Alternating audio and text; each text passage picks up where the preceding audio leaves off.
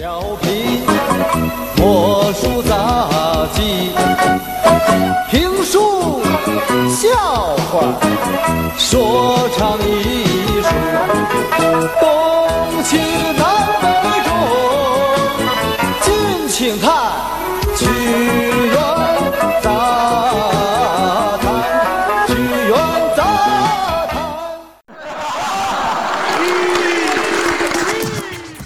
那段你觉得大家都能听过吗？呃，稍微年纪大一些的同学肯定是听过的，那个这节目什么时候结束的？不知道，反正应该是到二十一世纪初还有吧。嗯，应该是还有，反正是我们有没有具体的查哈？嗯刚才那个是曲苑杂谈最老版的那个片头曲。对对，嗯，曲苑杂谈是一个介绍，就是给大家放曲艺节目的，是是吧？对，当然其实其中大部分是相声跟小品，对还有跟其他滑稽剧啊之类的还有。马戏，马戏会有，OK，对，有魔术吗？有魔术有嗯也有，对，因为就是有的时候马戏节他会连播两期马戏的节目，印象也挺深的，其实也挺开心。我记得洛桑就是在那里面火的，对对对，洛桑学艺就是曲苑杂谈先出的。是，那好吧，那我们来介绍我们的节目吧，怎么样？对，好，大家欢迎大家收听不一定音乐广播，我是勺子。我是小马。对，今天我们的节目就叫曲苑杂谈对。，今天我们就是想来，就是讲一些音乐里面使用了曲艺元素的。对，主要是华语音乐，就是对其实只有华语音乐了，是吧？对，国外的音乐一般都在使用戏曲，就是中国的戏曲，对中国戏曲，就是戏曲跟曲艺是不一样的。嗯我是在做这期节目的时候才知道，原来戏曲和曲艺是完全两个不同的概念，但是他们会有交叠。我们一会儿再说交叠的事情。然后呢，今天我们选的歌大部分都比较奇怪，就是可能是我们有史以来最猎奇的一期了，是是吧？那我们现在节目得介绍我们的微信公众号好了，对对因为我觉得大家可能随时会走，是，先把广告做好。对，欢迎大家关注我们的微信公众号不一定 FM，我们的上面会有定期的乐评推送、音乐随机场。另外，那个我们在每一个推送的后面会有一个二维码，大家可以扫码加入我们的微信听友群，来跟我们听众还有我们两位主播来聊天。另外，我们有一个音乐速写计划，就是想找。听众朋友们来参加我们的节目，来跟大家分享他听音乐背后的故事，或者是你单纯想跟大家分享你喜欢的音乐给我们所有不一定音乐广播的听众来听，也是可以的。大家可以在那个听友群来联系我们两位。对，啊，我怎么觉得好像说再见了？OK，那我们回到正题大。家开始今天的节目吧。太太太不太不习惯了这个。现在我们听到的是来自花儿乐队的《人人都爱八零后》，出自他们二零零七年的专辑《花龄盛会》。对，之前我们专门介绍过花儿，就是早期的花儿，是吧？我们都说早期的花儿特别牛逼，然后唱朋克、流行朋克是是大陆数一数二的流行朋克。然后后面就开始从喜哈哈开始就开始急转直下，对，就开始走三俗。那我们后来做这节目，我发现其实也还也还 OK，它其实融入了很多曲艺的东西在里面。对对对，就是他是北京人嘛，是就他对北京的北方的曲艺特别有兴趣，经常在里面整点什么相声，那什么什么琴书，对对对，是吧？有情书是吧？搞进去。对我们现在听这个人人都爱八零后，其实他自己搞的一段相声，相当于是。是吧？一开始就是吁，对他们中间就开头结束，还有嗯。它中间有梗的地方都会有吁的这个对，而且你仔细看了看，我觉得还这个相声写的还可以，是的，就包括他的那个节奏都是很有相声的那种感觉，嗯它最后收尾也是相声那种哈哈哈一笑，然后就人就打住了那种感觉。对对，而且花儿其实在他们另外一张专辑里面有一首歌叫做《胡说胡有理》，啊，他专门的相声，小相声，嗯，对，但那个就就不是特别好听，就对没有这个好。对，那个的话就是说明你说相声还是要有功底的。嗯像花儿他们是没学过相声，嗯然后单纯这么说呢，就听着别扭。对，这歌呢，它虽然是以相声的形式来做，但它是有摇滚的配器在后面你配器一给它弥补的话，你就觉得可能是一个简单的说唱呀，然后呢就有相声味儿的说唱这种感觉，是。其实蛮不错。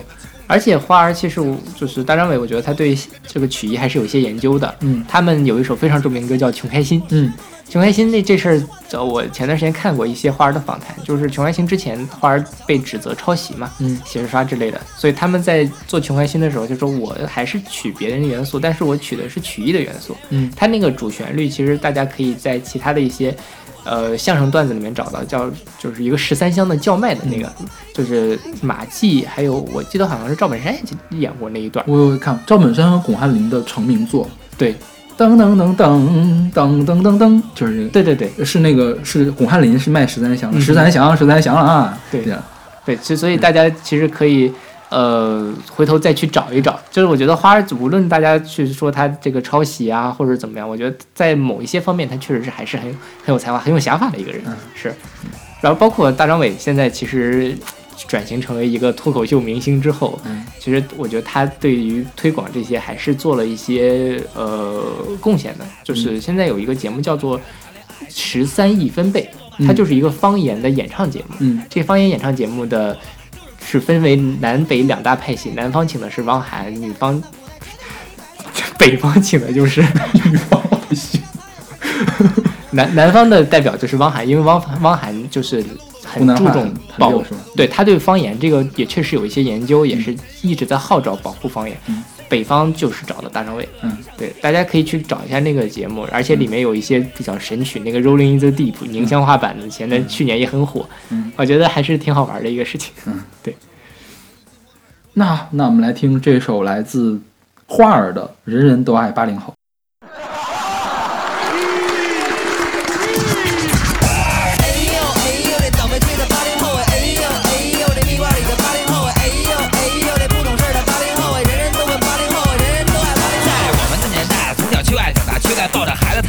骑二八能一千多迈，哪像你们现在从小补到二十才断奶，挺机灵小伙子就是分不出好赖。你手里带回家那位，那叫一个爱臭美，要是扔到古代，绝对叫一百里亏。他融合了结块卤蛋腿和葱毛毛的嘴，坐那纸张苍蝇吃个烂都当他粪球喂。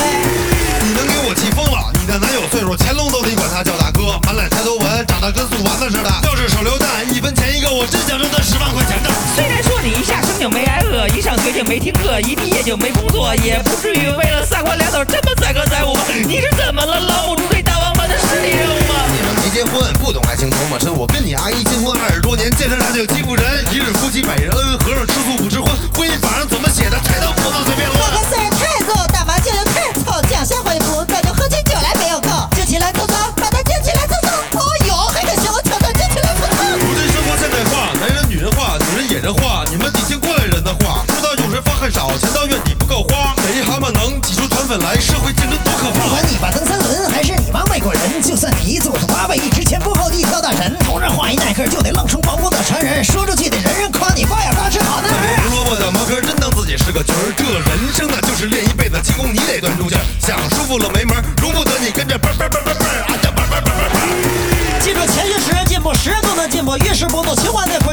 基本吃醋要知足。你想到领导摸那觉悟，想到父母摸那脑子，想到别人快乐又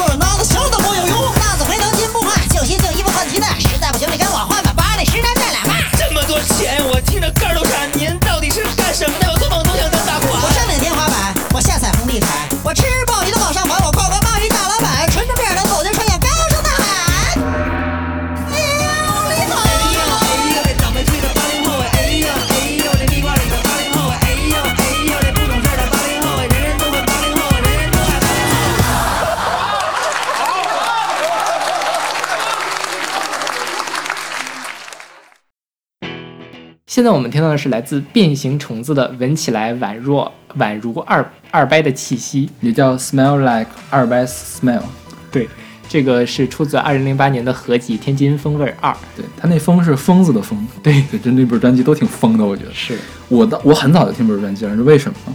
因为之前咱们做那个音乐地图的时候，呃，有那个叫什么，呃，发条卡姆索，对对，当时他的歌挺难找的，然后我是在天津风浪里面找到合集，找到他的几首散的曲子，嗯哼，那时候就觉得天津人，哦我一直都觉得天津人都特别有趣。是对这首歌为什么选进来？这首歌那个二百，二百二掰嘛，嗯是马三立一个相声叫练气功。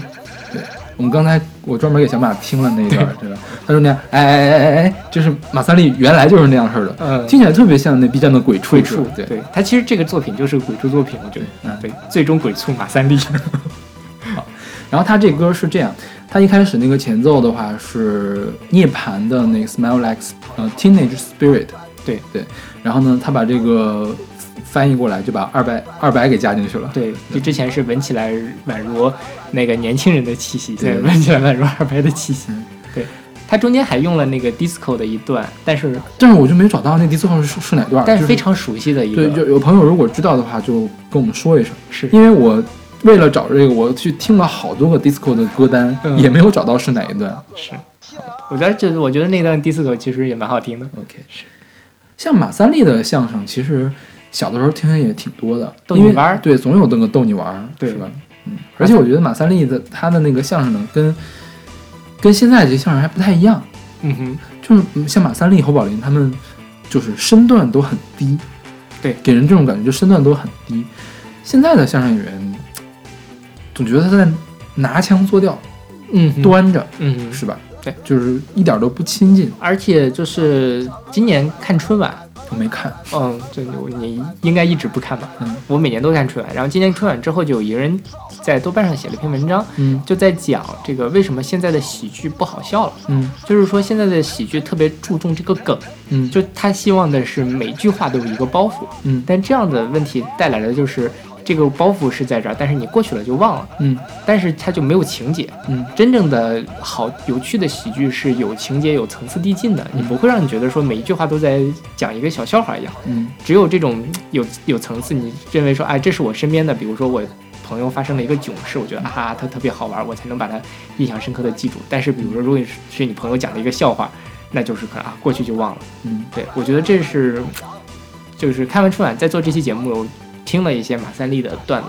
嗯我真觉得那个时候其实他并不追求说哈，你每一句话都能爆笑，都能笑一些，嗯但是他追求的是你到最后之后，你知道哈哈哈一笑好久，然后你回头再想起这个故事，还是哈哈哈能笑好久。对，这这这，我觉得这才是喜剧应该做到的东西。当然，这是现在人审美啊或者怎么样的问题，嗯我也不知道什么，因为我也是个外行，那我只是就是有一点自己这个看春晚的一个感受。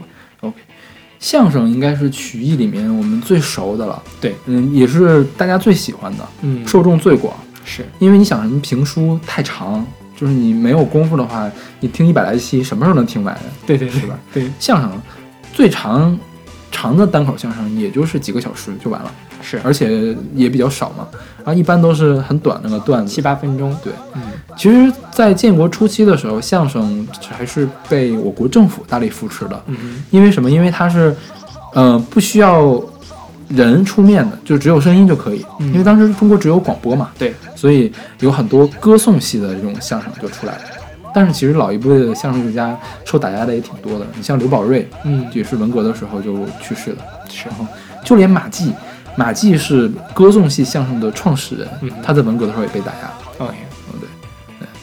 然后最近的话就是，嗯、被郭德纲又重新带起来，相当于相声。对对对，是。但是，相声这几年我觉得其实发展一直不算特别好，哎，我觉得有郭德纲已经算不错了，就在没有郭德纲之前，真的是一直在走下坡路的感觉。就是因为，嗯、后来马季跟央视就不合作，因为央视在审查相声像审查新闻新闻一样严厉，嗯所以马季就不上央视的节目，基本上。嗯，对对，就是很多人都在说喜剧有有讽刺的功能或者怎么样，但确实现在也这个这个功能也在慢慢，或者大家不敢弄，或者是怎么样，大环境的原因。对，就是只能在像郭德纲这样不上大台面的时候来那什么。对，是是是是，因为你想，相声最开始就是市井艺术呀，嗯，你要怎么要贴近老百姓这个事儿才可以。对，曲艺我觉得都是要贴近老百姓才会有那种。OK，那好，那我们来听这首超级鬼畜的，闻起来宛如二掰的气息，二掰。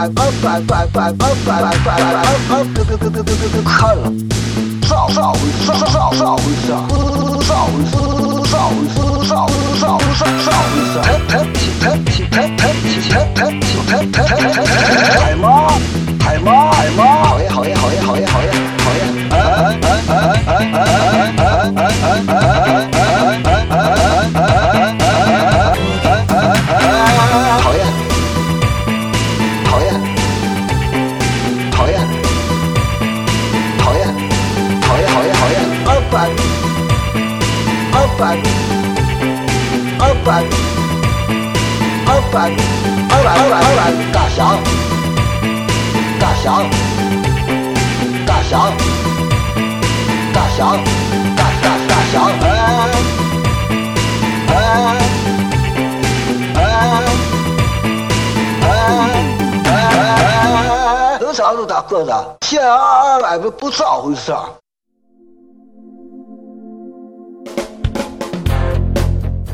现在我们听到的是来自李亮杰的《天津娃娃》，出自二零一四年的合集《天津风味儿五》。对，又是天津风味儿。对，天津真的特别根儿。对，对，这个是个天津快板儿，啊，对啊。然后这个李亮杰是谁呢？他是一个就是有一个岩石乐队，嗯他是专门来做这个曲艺曲艺摇滚。然后他除了这个天津快板之外，他还有京东大鼓、北京琴书、太平歌词、京韵大鼓、铁片大鼓等等等等，对，还有摇滚相声。但是他没有出专辑，我觉得非常的可惜。是我觉得他的东西完全可以集结一本出来一本专辑的。对对他们出来我肯定会买的，我肯定会支持的。所以就我觉得至少很有趣。对对，然后他也上了那个十三亿分贝，嗯，对，就是我们后面还会有还有一个人也上了十三亿分贝，嗯说起来他有趣啊，其实很有还有其他人在做跟相声有关系的东西。嗯，有趣是有的，然后呢，他想做出噱头，噱头也是有的。不过我觉得造诣上，从艺术上的造诣上来说呢，都照李亮杰要差一块儿。嗯哼，李亮杰他本人他就是节奏感也好，然后他摇滚的味儿也在。嗯，呃其他很多人我觉得空有情怀，对水平不行，是是吧？是的，嗯，对，这次我们找的时候其实也找了很多，包括李亮杰有一些歌，我觉得也没有很很好听，啊但是就是你能听出来哪些是他真的比较生硬，还有哪些是他真的把它揉了进去，让你觉得很好。嗯，其实李亮杰的作品，我觉得最好去听现场，嗯哼，是吧？现场比较好。然后这个是天津快板，是吧？对。天津快板最熟的应该是得归功于冯巩。对，冯巩跟郭冬临在两千年春晚的时候有一个相声叫《旧曲新歌》，嗯，就是反正他你知道那首那本那个东西呢，让我知道了天津快板，让我知道了崔健，你知道吗？我听哦。了崔健的第一首歌是在那首那个新长征路上的摇滚，对对对，是在那上面知道的。因为电视上是不放崔健的，对。我小的时候没有地方去接触崔健，这是唯一一次可以接触崔健的地方，中央电视台。嗯，对，然后那里面还有什么，呃，琴书，嗯，京东大鼓，对，哦，京东大鼓那个火红的太阳对，刚就是送女上大学，嗯，一个老汉什么来着？对，一个老汉，一个青年呐、跑调了，跑调了。好这段剪掉。然后，其实我之前也搞不清快板儿和快书有什么区别。有什么区别？快板儿一般是，其实快板儿、快书他们的形式都是一样的，就是拿那个竹板打。对，都是竹板儿或者是那个铁片儿。OK，对，铁片儿打。对，天津快天津快书、天津快板儿是可以有三弦的。嗯然后呢，嗯、如果我是快板儿，一般都是小作品。嗯哼，要说书呢，像评书一样很长很长的那种，嗯就叫快书。哦哦哦哦嗯，这样，那其实就是，呃，就时间长度来区分了。而故事的完整性，OK，对，一般你像狗不理豹子那个那个就那就是一个小小就就那小段嘛，就是讲了一点事儿，就是这边偶尔讲一下，嗯我觉得他可以拿这个来串场。这不可能狗不理包子讲半一半个小时。所以你看他们说评书啊，说这个快书的都是一讲讲讲几个月，嗯一天讲一点儿，对，是吧？说到这儿，小时候我家里我太姥爷嗯就特别的喜欢看评书。嗯那个时候，央视每天新闻三十分之后，今日说法之前会有一段是嗯，放评书的一个环节，什么就什么书场啊，怎么怎么样。然后我跟着他听了很多评书，当时我觉得太无聊，节奏好慢。但现在我觉得就是因为你有一段时间我知道你也在听评书，对吧？对我听了挺多的东西，对，我听连啊连丽如的评书其实挺一般的，嗯哼连丽如就是记他爸，，OK，刘兰芳的评书说得好，嗯。什么单田芳啊这些都都可以。是，我觉得他就是现在听稍微能琢磨出来点为什么人别人喜欢听评书了。但是吧，嗯。评书这个东西你一听多了，套路太多了，就套路太雷同，嗯。就是都是主角光环，然后呢都要有一个傻子在旁边在这儿撺掇，是吧？就是你一听觉得这个评书人都长得一样，嗯。哼然后呢这个性格其实也差不多，嗯。然后呢性格也很多变，前一秒钟还是那种慷慨激昂，后一秒钟就变成了诡谲的小人，嗯。这种感觉。，OK，但是我觉得就是给老百姓来解个闷儿都是无所谓的。对对对，是吧？是的嗯。说起来这一点，好像我们没有找到跟评书相关的流行音乐作品，是的，是吧？唯一有一个是叫什么杨帆，有首歌叫《长坂坡长坂坡》，但是长坂坡它是借了一段相声，那个相声叫学评书，并不是评书里面的唱段。OK，我们推测一下，可能是因为评书它太长，另外它其实它的音乐性并不强，对对，它没有什么节奏感，是，嗯，就不适合来做流行音乐的改编，音乐的改编。嗯，是吧？那好，那我们来听这首来自李亮杰的《天津娃娃》。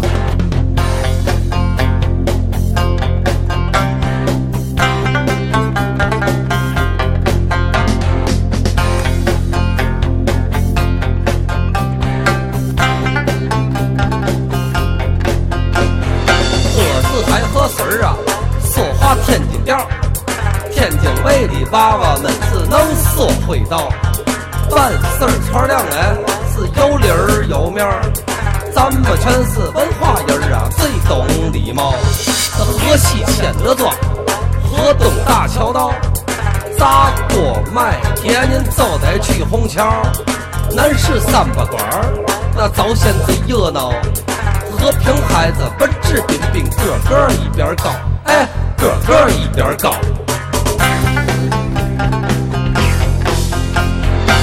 年穿军大，我头戴尖绒帽，擦浪裤子倍儿肥，哎，兜儿能野菜刀，那脚穿条绒鞭，车座拔的高，走起路来有气势，一步三摇，头字恒大，特指不老焦。见面就问吃了吗？那心肠特别好，说话不拐弯，那声调特别高。今儿都是好孩子，这不玩也不闹，哎，玩闹。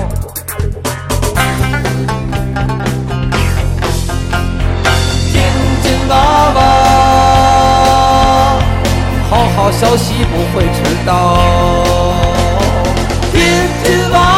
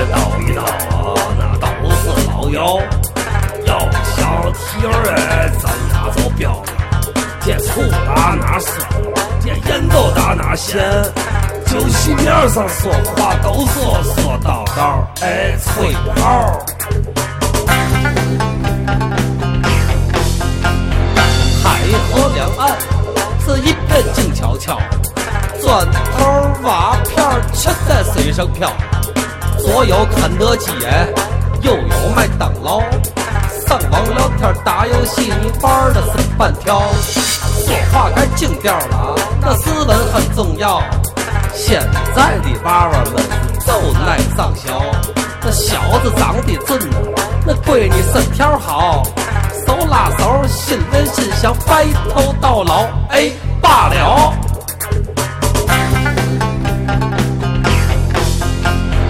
天津娃娃，好好学习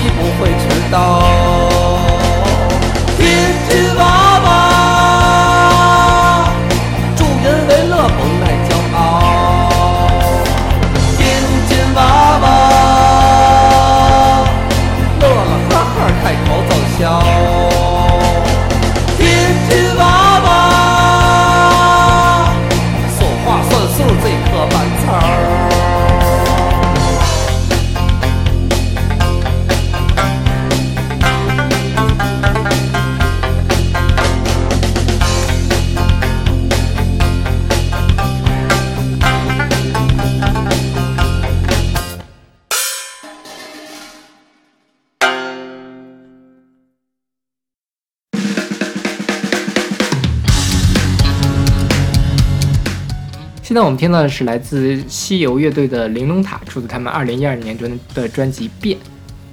这个歌也上过十三亿分贝，嗯就查了这个之后，我就特别想去看一看那个节目到底是什么样子。我现在就不是特别喜欢看综艺节目，嗯因为我觉得歌和歌之间的东西太无聊了，哦我会专门找歌来听。对对对，它有那个合集，对对网易上可以找一下。这个歌是西河大鼓的一个著名的唱段，嗯。就是玲珑塔。然后这玲珑塔是哪儿呢？其实就是在北京有一个慈寿寺塔，嗯。我还我去过两三次。那个塔是一个明朝的塔，嗯。确实很很很好看，嗯。然后也不要门票，大家可以去看一看。嗯对，然后这玲珑塔的时候，就是因为他们之前上面有那种铃铛，嗯。所以慢慢的就是会有这个人就通基于它来创造一些音乐作品，就是这个就是数层嘛，嗯。从下往上数，从上往下数，就是其实是一个那个类似于绕口令的一个东西。嗯，对。这个西河大鼓也是叫什么鼓书嗯是吧？琴书的一种，就是要敲鼓，呃，然后它是跟位置有关系是吧？是哪儿？河北省中部的出来的，嗯哼，也是在北京这一周围一带的。对，这个玲珑塔是它比较著名的唱段是。然后这个玲珑塔其实有很多人都改编过，啊，除了这个西游乐队之外，之前我们介绍过梧桐，嗯，对，梧桐有一首歌叫《塔玲珑》，嗯。也是这个改的这个玲珑塔，他还得了个奖。嗯。然后呢，比较有趣的是徐小凤嗯。唱过一首玲珑塔，嗯。然后这首玲珑塔后来被庾澄庆翻唱过。对。对，那两个歌就是我觉得还挺挺好玩的，嗯，但是嗯不是特别好听。对对对对，就好玩有有趣。嗯，对。西游乐队跟那个叫什么李李李李，看那个什么李亮杰是吧？嗯对跟李亮杰挺像，他们也是根植于曲艺的一支乐队。他最近还有活动吗？好像没什么活动了，是吧？呃，除了这个上这个节目之外，我不知道，好像没有。没有活动。嗯他主唱叫周飞，周飞是子曰乐队的键盘手，前键盘手。，OK，对，子曰乐队我们是不是介绍过？对，子曰乐队其实也挺愿意搞这个跟传统有关系的东西吧？是是吧？是。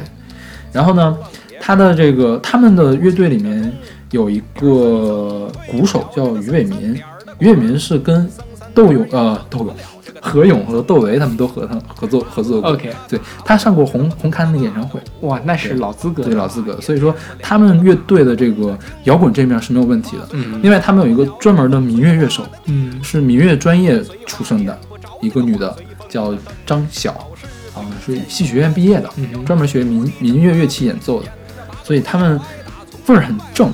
嗯，对。不过我记得这个西游乐队好像也出了一些不是这种民乐的风格的作品，嗯，反正也挺奇怪的。当然我也不太记得到底是不是他们做的，叫《正撒花舞》，是一个讲泰国的一个歌。嗯，没有印象。对，就西游乐队还有一首歌叫那个《口吐莲花》，对，那个是相声是吧？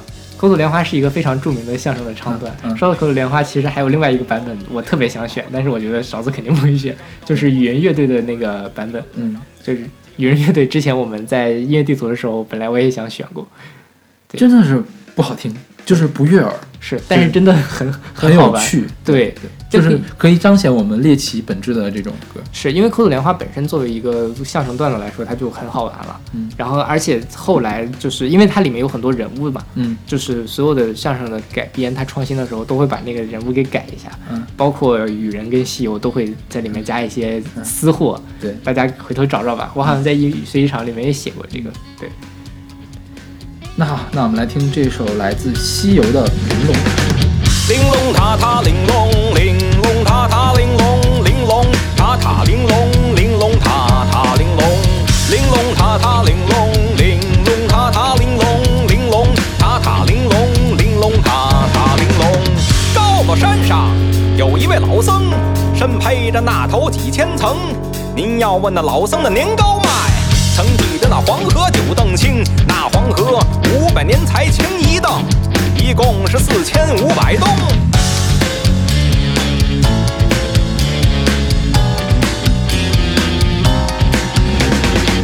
老僧他倒有八个徒弟，八个徒弟都有发明。大徒弟名叫青头愣，二徒弟名叫愣头青，三徒弟名叫僧三点儿，四徒弟名叫点儿三僧，五徒弟名叫蹦不拉爸，六徒弟名叫爸不拉崩，七徒弟名叫风随化，八徒弟的名叫化随风。老师傅教给他们八纵艺，八仙过海各显其能。老师傅教给他们八纵艺，八仙过海各显其能。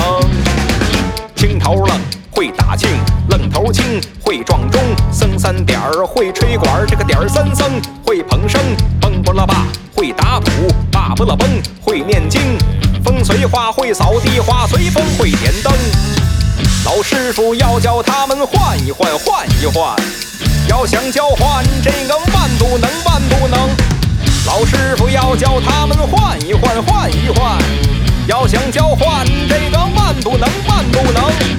这个愣头青他打不了这个青头愣的磬，青头愣也撞不了这个愣头青的钟。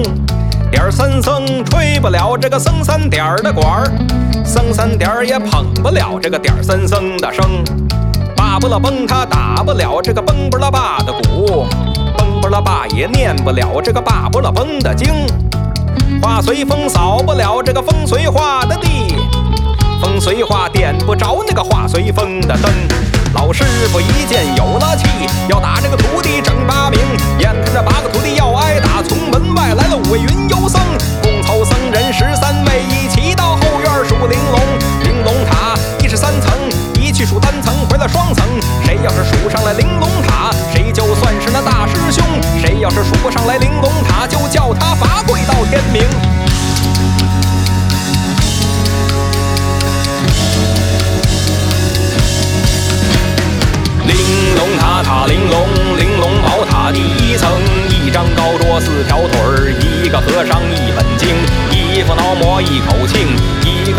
一盏灯，一个金铃整四两边的风儿一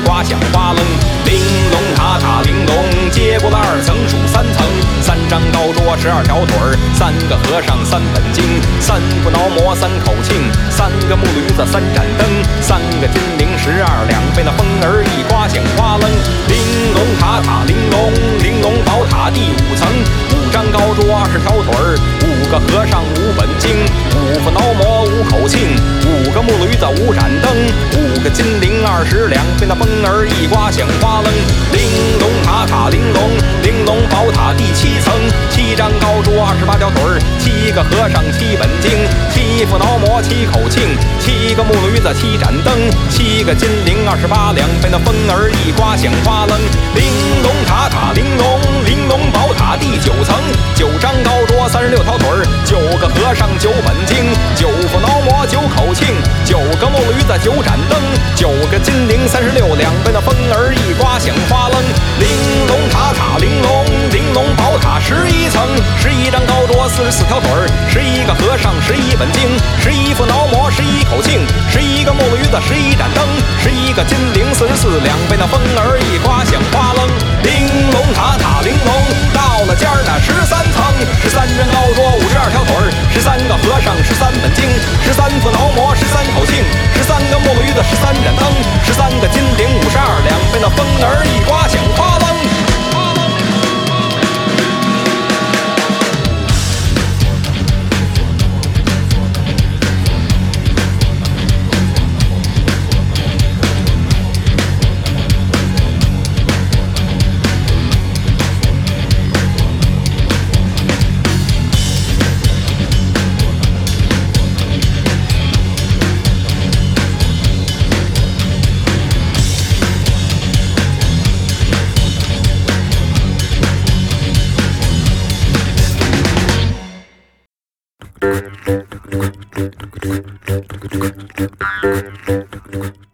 现在我们听到的是来自戏班乐队的《数人玩》，出自他们二零一二年的专辑，就是这个调调，这个是在什么上面又被翻唱了？台湾也没翻唱过，中国之星，哦中国对中国之星，就是崔健参加那个。对对对，是戏班是不是也上了？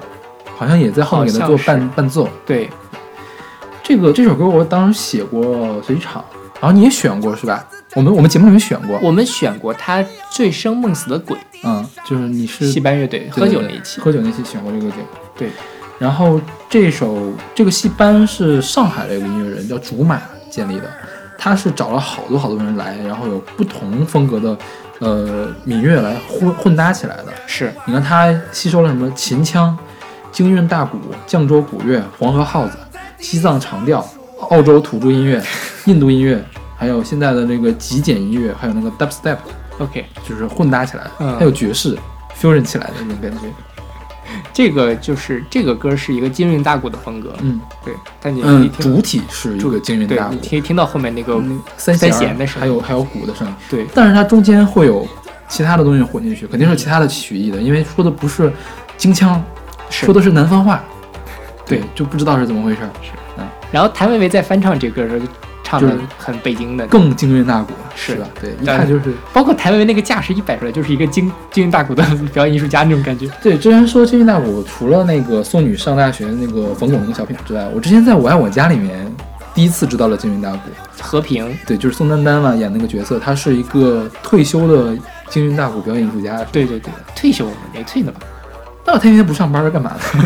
家庭妇女嘛，那就业余爱好者。反正他有一集是专门在那唱大鼓的，嗯我记得是。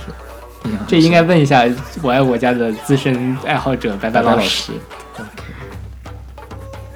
像《戏班》这首歌是京韵大鼓，他其他的歌其实风格超乱的，对，都都不知道，就是分不清什么风格那种。对我记得那个就是《醉生梦死的鬼》嘛，嗯在那个民乐那一期好像也选过，嗯，它就是各种各样的民族乐器都出现了。对对，大家这个就可以听到那个嘣嘣嘣那个声音，我觉得是口弦的声音，是是吧是口弦？嗯对，嗯。那好，那我们来听这首来自戏班的《数人玩》。穷小子来到了大街上哟，躺在地上数人玩儿。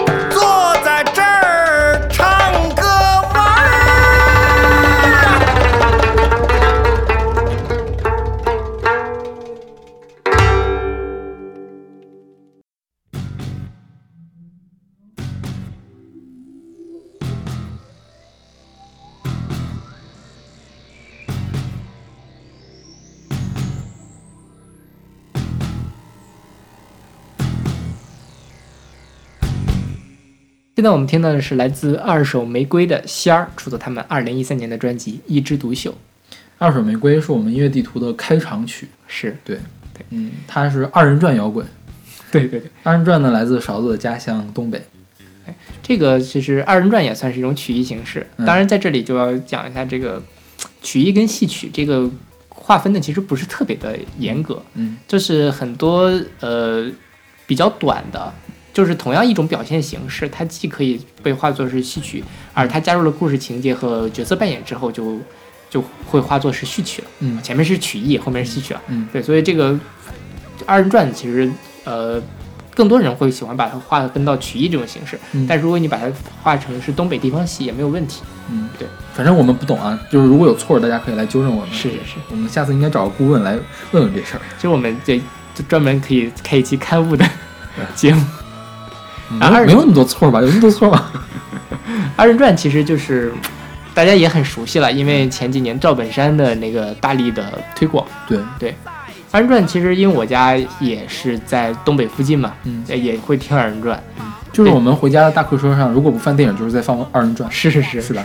那个时候就小的时候觉得很污，嗯，就二人转确实有很多少儿不宜的情节，嗯，然后但是反正我觉得去除这些东西之外，二人转还是真的是有可取的地方，嗯，就我觉得他的表演就特别的有喜剧色彩，嗯，呃，我觉得现在这个东北人都是很有幽默感的人嘛，除了天津人之外，我觉得东北人都很有幽默感，嗯，然后而且现在其实，在网络主播的这个洪流之中，很多都是东北人在做网络主播，因为他们有这种天生的戏剧的成分，是，我觉得也是这种戏戏剧的这种天赋吧，让二人转变得非常的有趣。也有可能是二人转给熏出来的，也有是的，熏熏陶出来的，是吧？对。嗯，我觉得反正东北人都很逗。因为我我们家小时候就二人转磁带，OK，一个是赵本山和潘长江演的，嗯。一个叫什么大关灯，一个小逛庙，嗯，然后里面确实是因为是出版物嘛，没那么黄，嗯。但是确实还是有那啥，有点黄段子，嗯、涉黄的想想要涉黄的那种感觉，嗯。就是就是什么，就是潘长江演的是个瘸子，嗯赵本山演个瞎子，嗯然后潘长江去调戏人家小尼姑。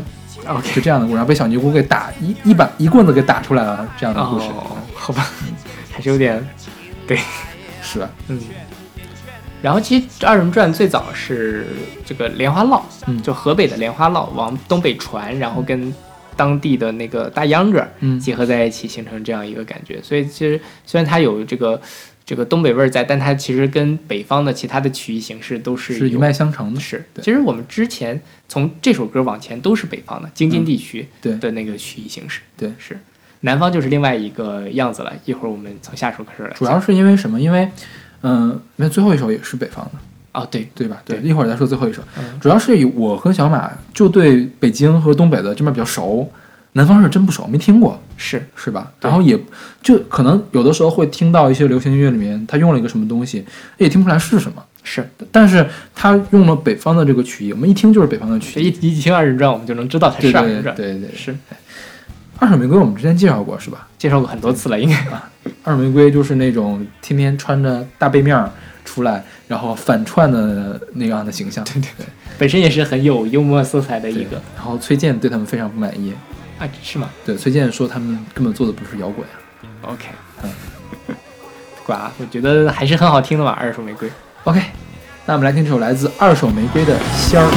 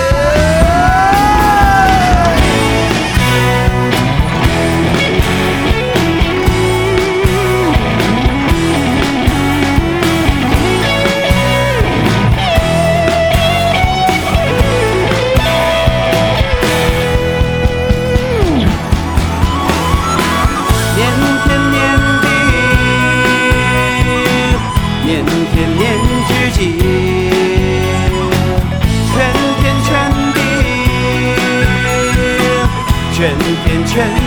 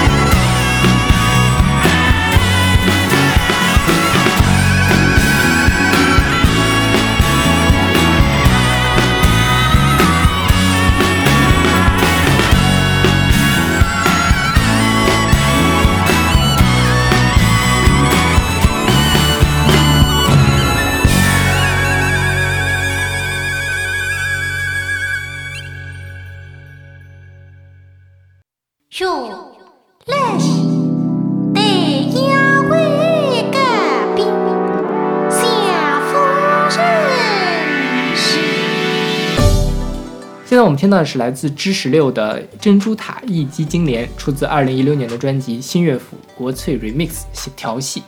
一击陈莲哦，一击陈莲。，OK，我刚才说的是什么金莲。？OK，他这他这个专辑名字很有趣，叫调戏。是对，调戏可以那么理解，然后可以这么理解。他就是把一些传统的戏曲曲艺的成分，对然后拿就就找一些电子音乐人对他进行混音编曲，这样。新乐府我们在去年的年榜是不是介绍过？对，去年年榜排在第十，对，然后也是一个弹词吧，呃，评弹。评弹评弹，对对，嗯，然后他那张专辑实际上是一半评弹一半昆曲。嗯新乐府最早的时候就是评弹跟昆曲两个起来。嗯是这样，上次那个混音呢是爵士混音，嗯哼。是爵士风的，这次是电子风的 trap 风的，而且这个实际上是这样，就是今年我们在音乐榜上也有一个、呃新乐府评弹嗯。腔调，对吧？那个里面有一个珍珠塔一级陈连，嗯。然后智十六在那个基础上又混了一版，嗯。这、放到了这个调戏里哦面去。原来是这样，是。啊对，所以他是混了两版。，OK，对，我觉得新乐府还是蛮会玩的。嗯，对，就是今他们除了这个昆曲和呃评弹之外，京剧，对嗯，然后他们还有那个鹰水滴江，嗯鹰水滴江现在也加到了新乐府里面去，嗯做的也都不错，嗯大家可以去关注一下这场版。我觉得这场版就发展了两三年，嗯就现在也真的是发展的挺 挺挺好的一个。OK，对，这个评弹其实分为两半儿，一个叫弹词，一个叫评评话。嗯哼，评话呢，就是像评书一样，是南方的评书，你可以理解为《七侠五义》就是评话。然后弹词呢，就是这种讲爱情故事的。我们现在听到的个珍珠塔其实是一个弹词，就是比较软糯。OK 嗯，我最开始听评弹，你知道是在什么地方吗？南京大排档不是，是王家卫的电影里面啊，王家卫的电影原声带里面有一个叫什么“妆台报喜哪个电影？”，嗯，《花样年华》。哦，对，那电影我没有看过。嗯，我反正听评弹是在南京大排档里面。是吗？对，南京大排档，对，如果大家去过的，就是他在高峰时期会有一男一女在那里唱评评评评弹，虽然我觉得唱的又听不懂，对听不太懂，主要是听不懂，就是因为他们那儿算什么话？还是苏州话那还是官话？吴语吴语是吴语吗？吴语，那淮阳官话不是在那边吗？淮阳淮阳不是那边，苏州是吴语，苏州是吴语是吧？对，OK 南京话就不是吴语。啊，对，这个这反正南方这个语语言体系非常的混乱。啊，对，我也不太，南京应该是官话。南京是官话是 OK。像这个智四六智十六给它混的这个风格叫 Future Bass，Future Bass 是现在欧美乐坛最火的一个电音风格，嗯就是去年的有个大热单曲叫 Close，就是就是 Future Bass 的这个风格，Future Bass 是 Trap 发展过来的，Trap 也是前几年特别火的一个电音风格，所以我觉得他们现在还紧跟时代潮流的感觉，是啊是对智十六也是 Do Hits 的一个成员。对，他是对杜黑子的成员。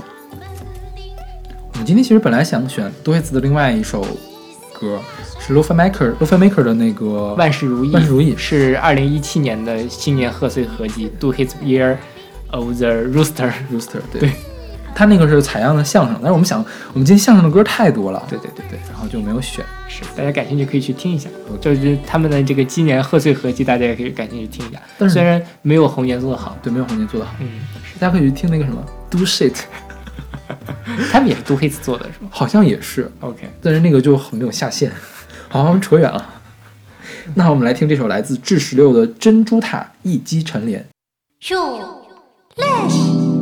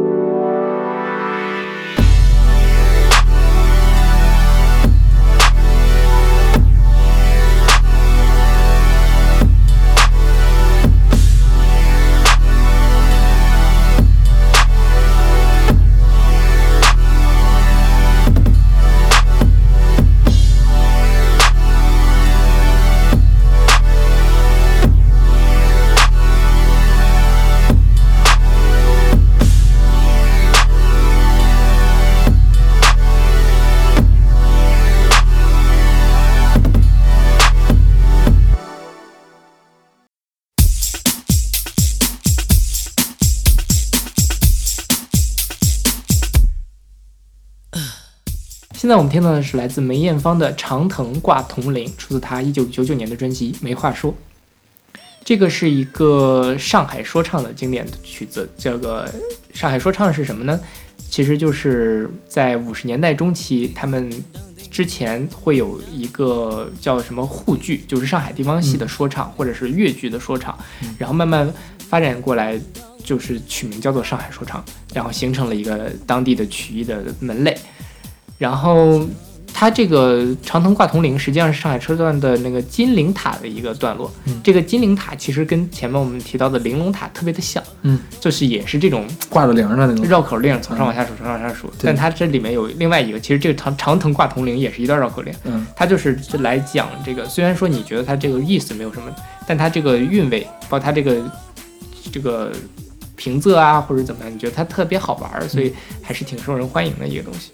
然后这个歌实际上是在新中国成立之前就有了，是艺名，就是就是老上海的一个叫做《长藤挂铜铃》，然后梅艳芳实际上是翻唱，嗯，对。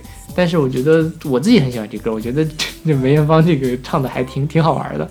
我倒是觉得后面还有一个翻唱是任贤齐那个翻唱，叫《长藤挂铜铃》，二零啊一九九七还是二零零一啊，我忘了，一九九七一九九七是吧？对，那个歌我觉得比梅艳芳这个好听，我是觉得那个更好听。他那个是采样了另外一个对歌是吧？马马卡瑞娜，对就是，Macarena 是，嗯、m a c a r e n a 是 Billboard 上唯一一首西语冠军单曲，还是年冠。OK，然后是还是十年也排到了前，十年的那个榜单也排到了前、嗯前很多名。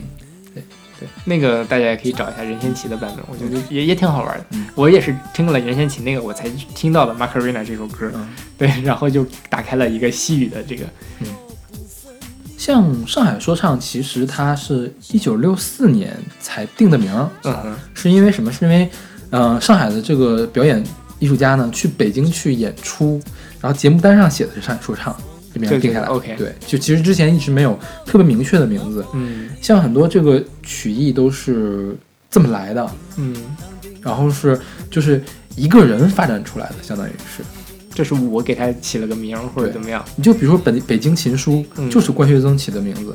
对，它北京琴书其实跟这个京韵大鼓有点像，但是北京琴书要用扬琴来伴奏，对伴奏，它会有扬琴，所以是北京琴书，哦也叫五音琴书，反正都是关学增来定的。OK，就所以现在说是现存有两三百种曲艺形式，地方戏不曲艺也有两也是两三百种但其实就你比如说京韵大鼓、西河大鼓这些东西，如果我们外行人其实听不太出来，听不出来它的区别。对对，那好，那我们来听这首来自梅艳芳的《长藤挂铜铃》。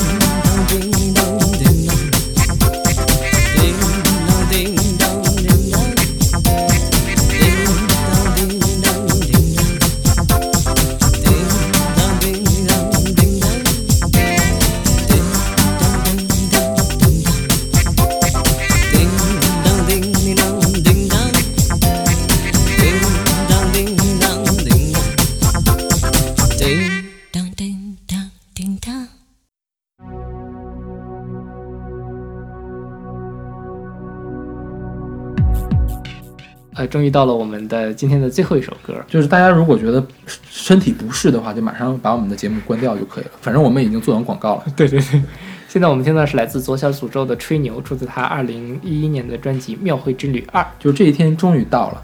就是我们之前的一个底线，就是说我们的节目是不能选左小诅咒的歌的。对，其实我们有很多次都想选，对，但是都觉得但怕大家接受不了。对，就之前最早是那个呃黄色黄色歌曲的时候，我们对想选左小诅咒的一首《野河万事兴》。是，对，那歌其实比现在这歌还好听点，我觉得是吧？对多少还有个女生在里面呢，这歌是真难听。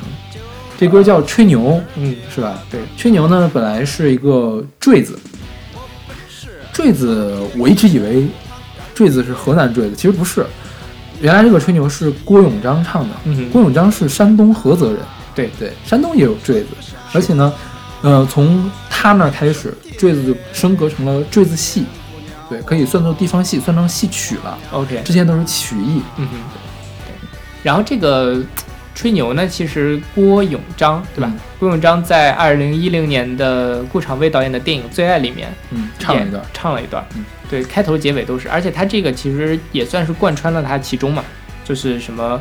呃，你看我体体面不体面？这个，我本是老天爷他干爹，你看我体面不体面？对对对对，这个就是吹，就是中国嗯民间社会的很典型的一个吹牛吹到极致的一个状态。是对。然后这个歌的歌词《左小诅咒》其实对他进行了一些修改。对对最开始什么孔老二，孔孔子嘛，嗯孔老二他给我管过账，张天师他给我看菜园，王母娘娘来做饭，对，然后九天仙女儿给我当丫鬟，这个是原曲里面的，然后。呃，什么？我本是老天爷他干爹，你看我体面不体面？这体面嘛，就是不是山东话、河南话应该都有这个词，是吧？嗯，对。然后后面，爱喂喂是我的小毛驴儿，章子怡是我的小媳妇儿，左小诅咒他是个把门虎，韩寒当不了小白脸儿，就是充分的体现了左小诅咒的恶趣味。对对对，是的。大家都说章子怡是你小媳妇儿，你也不问问汪峰怎么想？但这个《最爱》里面，其实章子怡是女主角，是的，对，所以而且最爱的原声是左小诅咒做的。对，嗯，所以我觉得还挺挺好玩的。对，是。就左小诅咒也是很很会玩的一个人，就就是无论怎么说他唱的歌大家不太能接受或者怎么样，但他真的，他我觉得他做的音乐是做的非常好的，对而且他做了很多电影原声，尤其他这几年也一直在做电影原声。是是这样，因为你看他的卖点在于唱歌跑调，嗯哼，如果他不唱的话，就没有跑调这一说。对，所以他不唱的作品都非常非常的好听，是是吧？对，当然他唱的作品你听进去了也可以觉得很好听。我们什么时候可以做一期左小诅咒的专辑？我拒绝，我其实很想就做这个专辑。我拒绝。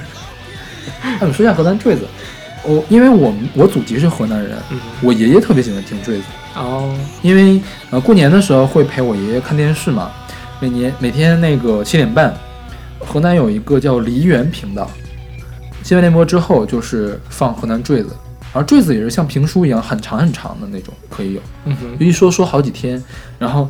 因为他说了我也听不太懂，得看歌词嘛。然后有的时候那个念白的部分是没有字幕的，然后我爷就给我讲这个是怎么回事，怎么回事。哦对，其实它里面的事儿还挺好玩的。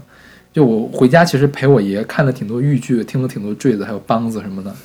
这个我觉得各各个地方，无论是曲艺还是戏曲吧，都有很多可以值得挖掘的地方。对，就是，呃，以前我在上过一门课，叫做《中国戏曲研究》，就是讲各中各种中国地方戏，真的有一些很冷门的地方戏，也有很多很有趣的作品。嗯，其实有机会也可以整理一下，就是我们来做一期戏曲的专题。戏像曲做戏曲，我觉得我们得找个顾问，对吧？就是我们两个做这个太辛苦了，是是是很容易说错。对对，大家今天真的是，如果听到我们有说错的地方，欢迎大家不吝指正。是。那好，那我们今天节目就到这儿，我们广告都做完了哈。对对对，大家如果想听想听广告的，翻到最前面去听好了。那我们下期再见，希望大家不要被左小诅咒吓走。啊，对，我们专门来放一段《左小诅咒》啊。好，我们下期再见。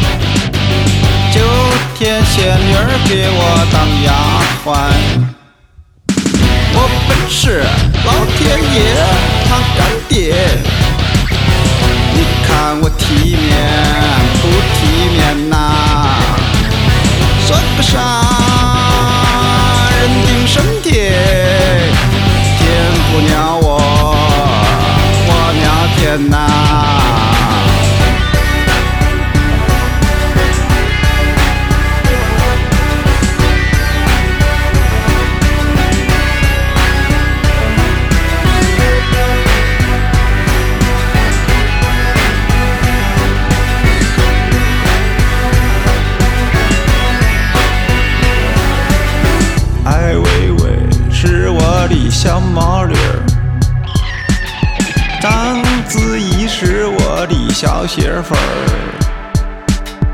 左小周他是个八门户，憨憨当不了小白脸。我本是老天爷他干爹。你看我体面不体面呐？这个啥？不鸟我，我瞄天哪。